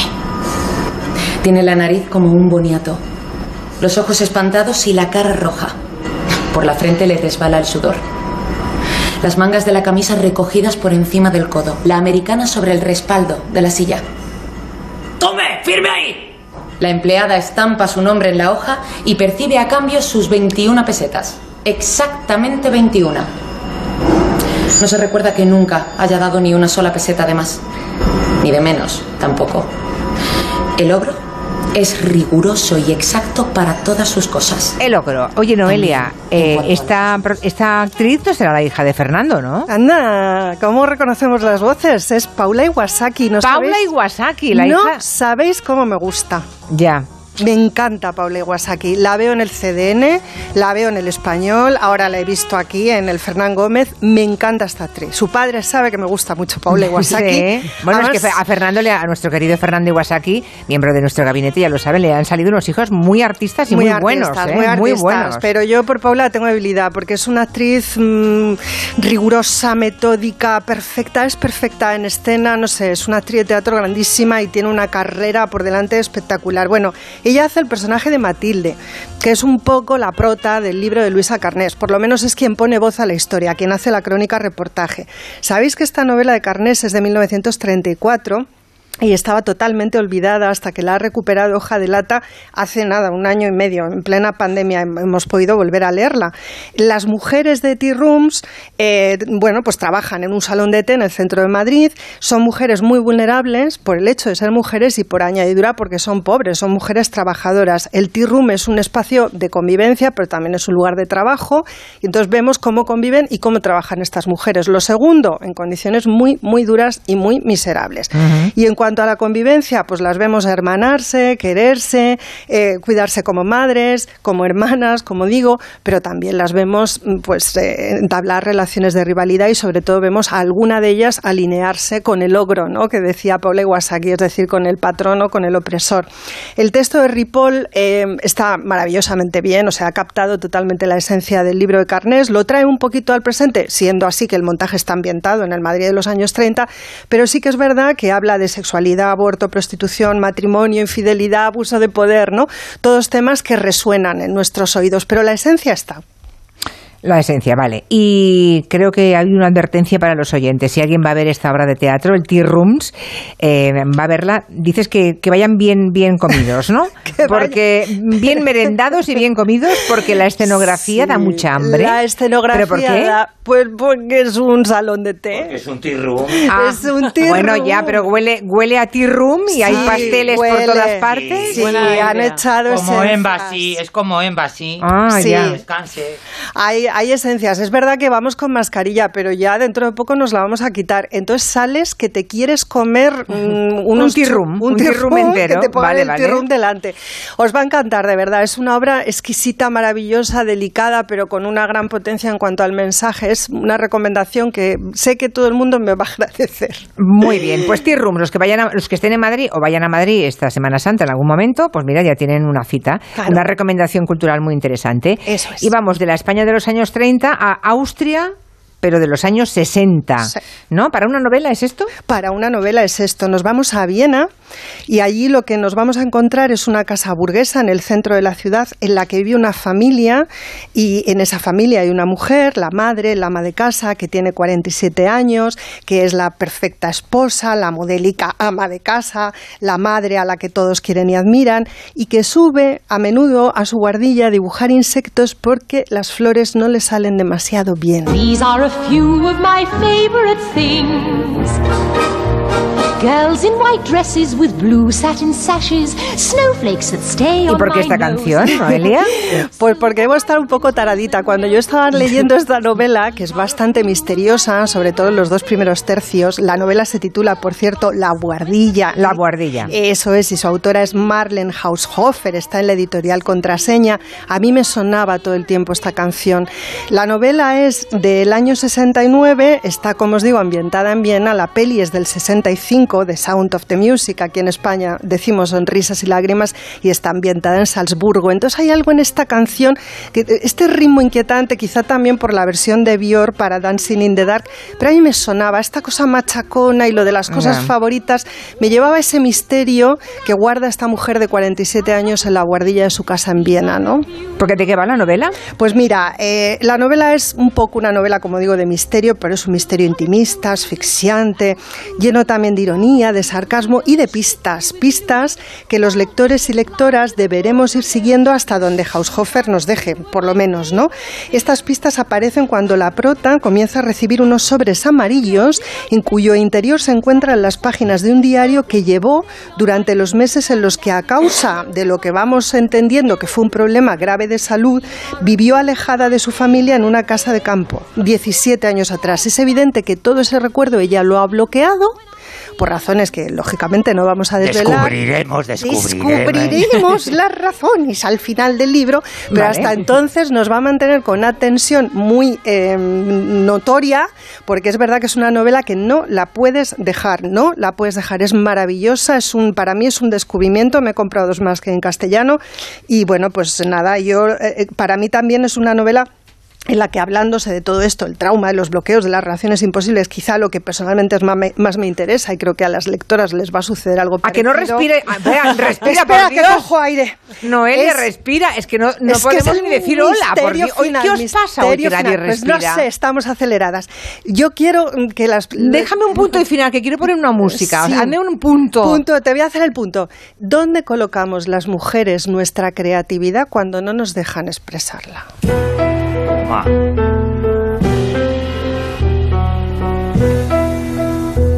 Suerte que vienen las vacaciones y vamos todos a, a respirar. ¿eh? No lo sabéis bien. Ahí ba- bailamos. Venga. Venga.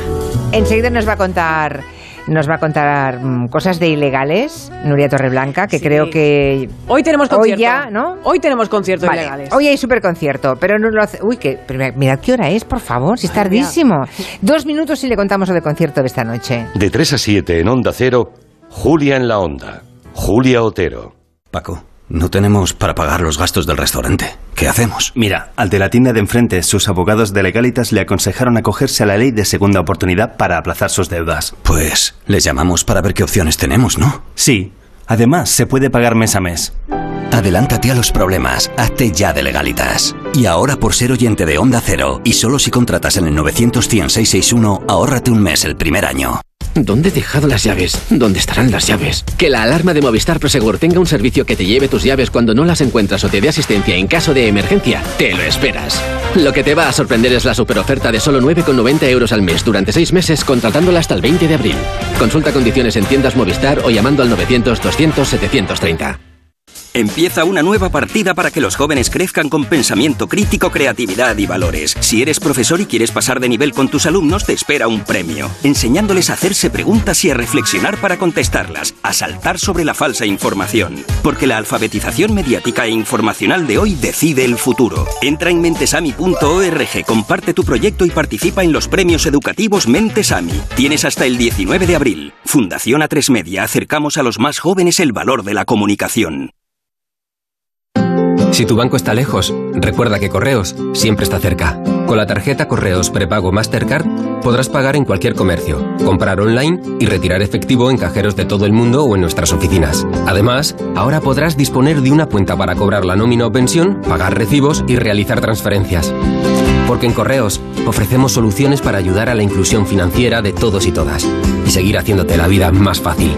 Pide tu tarjeta en correosprepago.es o en cualquiera de nuestras oficinas. En Mercadona damos la bienvenida a la primavera con Elixir Spring Bloom, una nueva colección limitada de cuidado corporal para ella. Descúbrela en nuestra perfumería. Mercadona, Mercadona. Así suena la adrenalina. No te pierdas el Gran Premio de las Américas. Este fin de semana en Dazón. Tu deporte. Donde quieras. Cuando quieras. Onda Cero, Madrid. Me caso, el día más importante de mi vida, con la gente que más quiero y en un sitio ideal. En el transporte de los invitados no me la podía jugar. Si necesitas desplazarte en grupo y lo quieres hacer con total seguridad y tranquilidad, confía en el transporte discrecional. Autobuses y minibuses que te permitirán moverte atendiendo a tus necesidades y de forma sostenible. Comunidad de Madrid.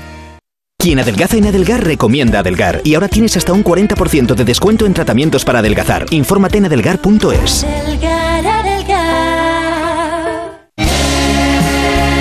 Mocedades y Los Panchos en concierto sinfónico en Madrid. Todos sus éxitos en el Teatro La Latina los días 3 y 4 de mayo a las 20.30 horas. Entradas a la venta en las taquillas del teatro, en teatrolalatina.es y en entradas.com.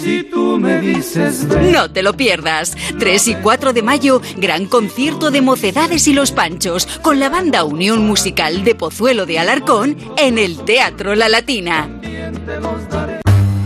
Si a ti lo que realmente te gusta es llegar del trabajo y ponerte a revisar portales inmobiliarios, hacer llamadas, mandar mails, organizar el papeleo y tener que enseñar tu casa a desconocidos, hazlo.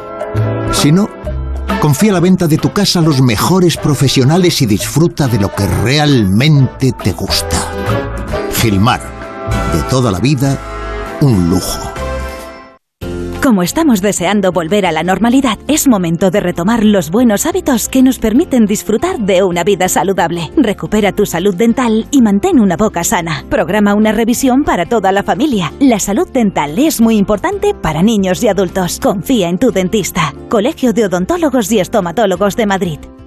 Compramos tu Rolex de acero de los años 70 y 80. Especialistas en Rolex desde hace 30 años. Compramos tu Rolex de acero de los años 70 y 80. Pagamos el mejor precio. Compramos tu Rolex de acero de los años 70 y 80. 915346706. Plaza San Juan de la Cruz 9. 915346706. No lo olvides. Compramos tu Rolex de acero de los años 70 y 80. Ana, qué mala casualidad encontrarnos precisamente en un hospital. Hola Juan. Pues sí, sí es mala coincidencia. Es por mi marido que se resbaló en la bañera y se ha dado un golpe muy fuerte en la rodilla. Vaya por Dios, nosotros ese problema ya no lo tenemos. Hace tiempo llamamos a Duchamanía y cambiamos la bañera por un plato de ducha. Hazme caso, llama a Duchamanía y evitarás este tipo de accidentes. En Madrid, Paseo del Molino 6, 91 468 4907 y duchamanía.es.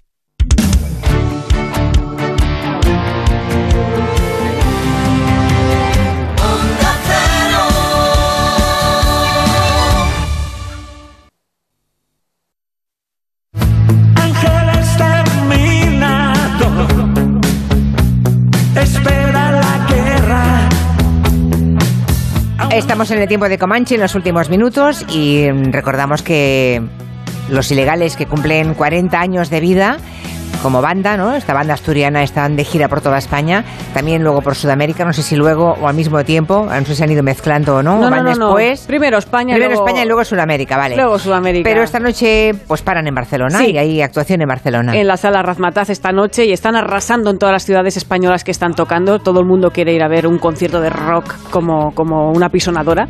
Estamos escuchando un clásico, Ángel Exterminador, que lo han regrabado junto a Enrique Bumburi, que está en un disco que, bueno, han grabado para celebrar este aniversario. Al disco le han llamado La lucha por la vida, es un título inspirado en Pío Baroja y es un repaso, aparte de su repertorio, pero no han ido a lo fácil, no han, no han- no han seleccionado las canciones de toda la vida, las más famosas, sino que han investigado los últimos años de la banda y las han propuesto a sus colegas músicos, colaboradores y como claro, nadie le puede, nadie tiene un no para ilegales. Si te llama Jorge Ilegal y te dice, oye, colabora conmigo, pues todo el mundo dice Perdona, sí y, amén. si, se- y- y si se te presenta en persona con esos dos metros de altura que Con esos tiene? dos metros de tío, ¿cómo le vas a decir que no a Jorge Ilegal? Nadie le ha dicho que no, tampoco Luz Casal.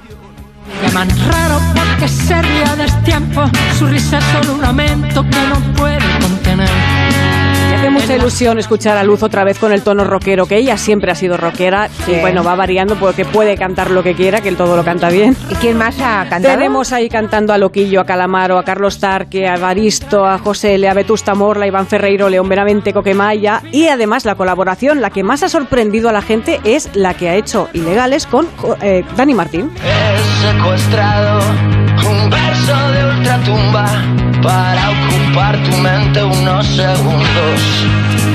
Es La una verdad mezcla- es que sí, sí, es curiosa la mezcla, ¿eh? Sí, y- pero es que está bien esto porque, porque, claro, mezclas al rockero macarra y al popero de las radiofórmulas y hay mucha gente que no ha entendido muy bien esa, esa mezcla y bueno, ¿por qué van a cantar? ¿Cómo que no van a cantar? Si es, ellos han cantado de la manera más natural, les ha salido muy bien y lo podréis comprobar esta noche, Ilegales en Razmataz, el 7 de mayo en la Riviera, más gira y, y la verdad Luego es que la Sudamérica. gira no se la puede perder uno, ¿eh? Muy bien.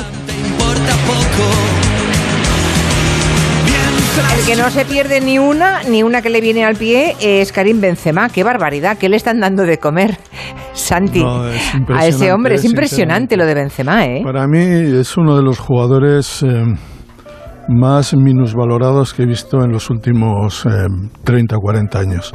Lo digo de verdad, siempre ha, ha habido un prejuicio con respecto a, a Karim.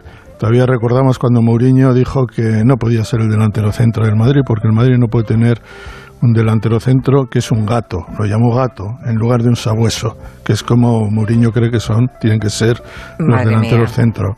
Eso, eh, entrar en un club y tener que superar eso es muy difícil porque ya se, se, eh, se establecen unas ideas preconcebidas que son muy difíciles de, de, levantar. Eh, en general, a, a Benzema ha sido siempre un objetivo fácil para, para todo el mundo, para la prensa, para los aficionados. Si Francia perdió un mundial era por Benzema. Si ahora que ha vuelto a la selección francesa y en la Eurocopa no triunfó es porque, incluso algún compañero lo ha dicho, porque no tenía que jugar en la selección francesa, porque no rompe el esquema. Y la verdad es que Benzema es ahora mismo, en mi opinión, el mejor jugador que hay en Europa de largo. Cuando digo mejor jugador, digo que es mejor que Mbappé. No digo que Mbappé no sea tenga más proyección. Primero porque es más joven, segundo porque tiene una potencia brutal. No sé, te, arrolla.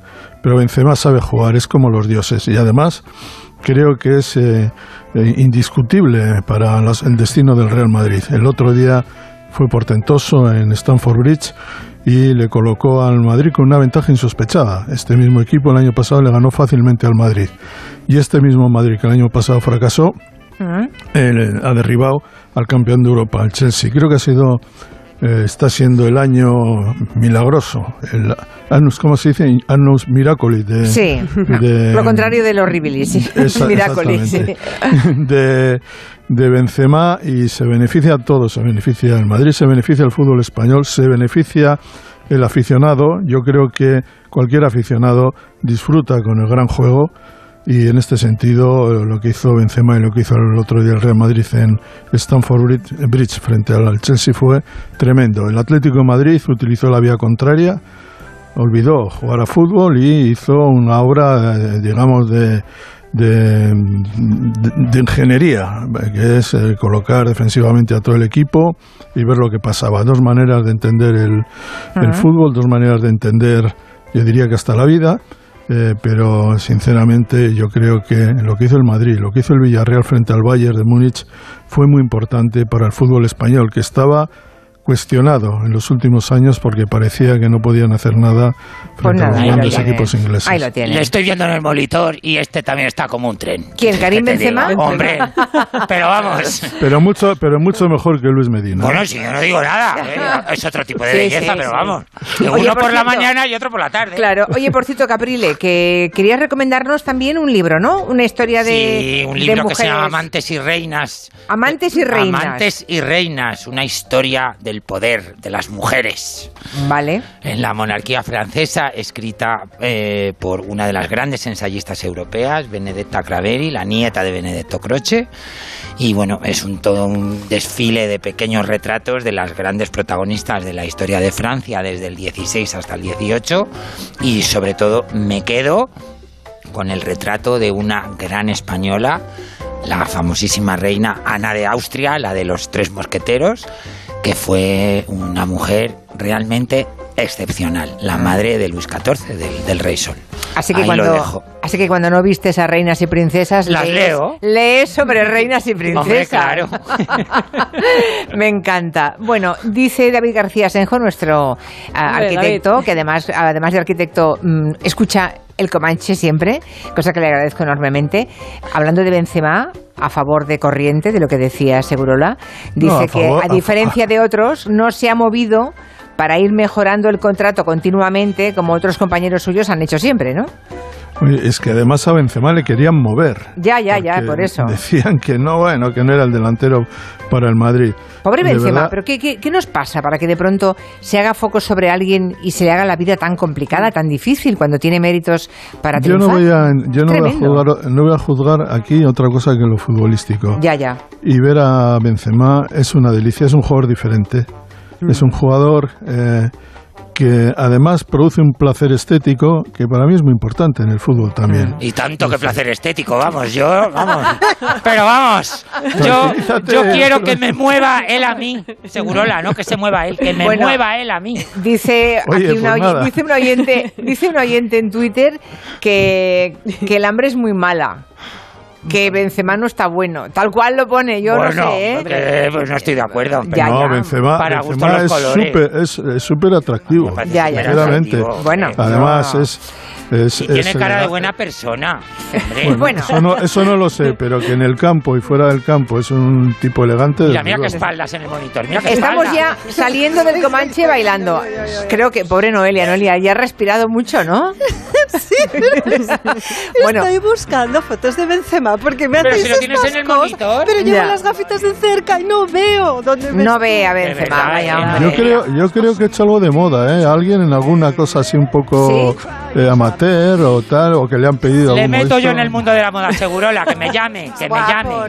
Nos vamos hoy es con guapo, una... Noelia, es guapo. Nos vamos con esta canción que nos ha puesto antes un momentito Máximo Pradera para hablar de esta extraña primavera ¿no? Hombre, que tenemos. Dos hombres y un destino. Sí, señor. Queridos, muy buen fin de semana, los que sean solo fin de semana, lo que tengan por delante, y buena Semana Santa a todos los demás. Claro ¿vale? que sí, yo me voy a Colombia. Y algún día tendremos, tendremos que hablar un poco más de Burbácara, que el autor de esta Sí. canción. Efectivamente. Besos para todos, adiós. Feliz Semana Santa.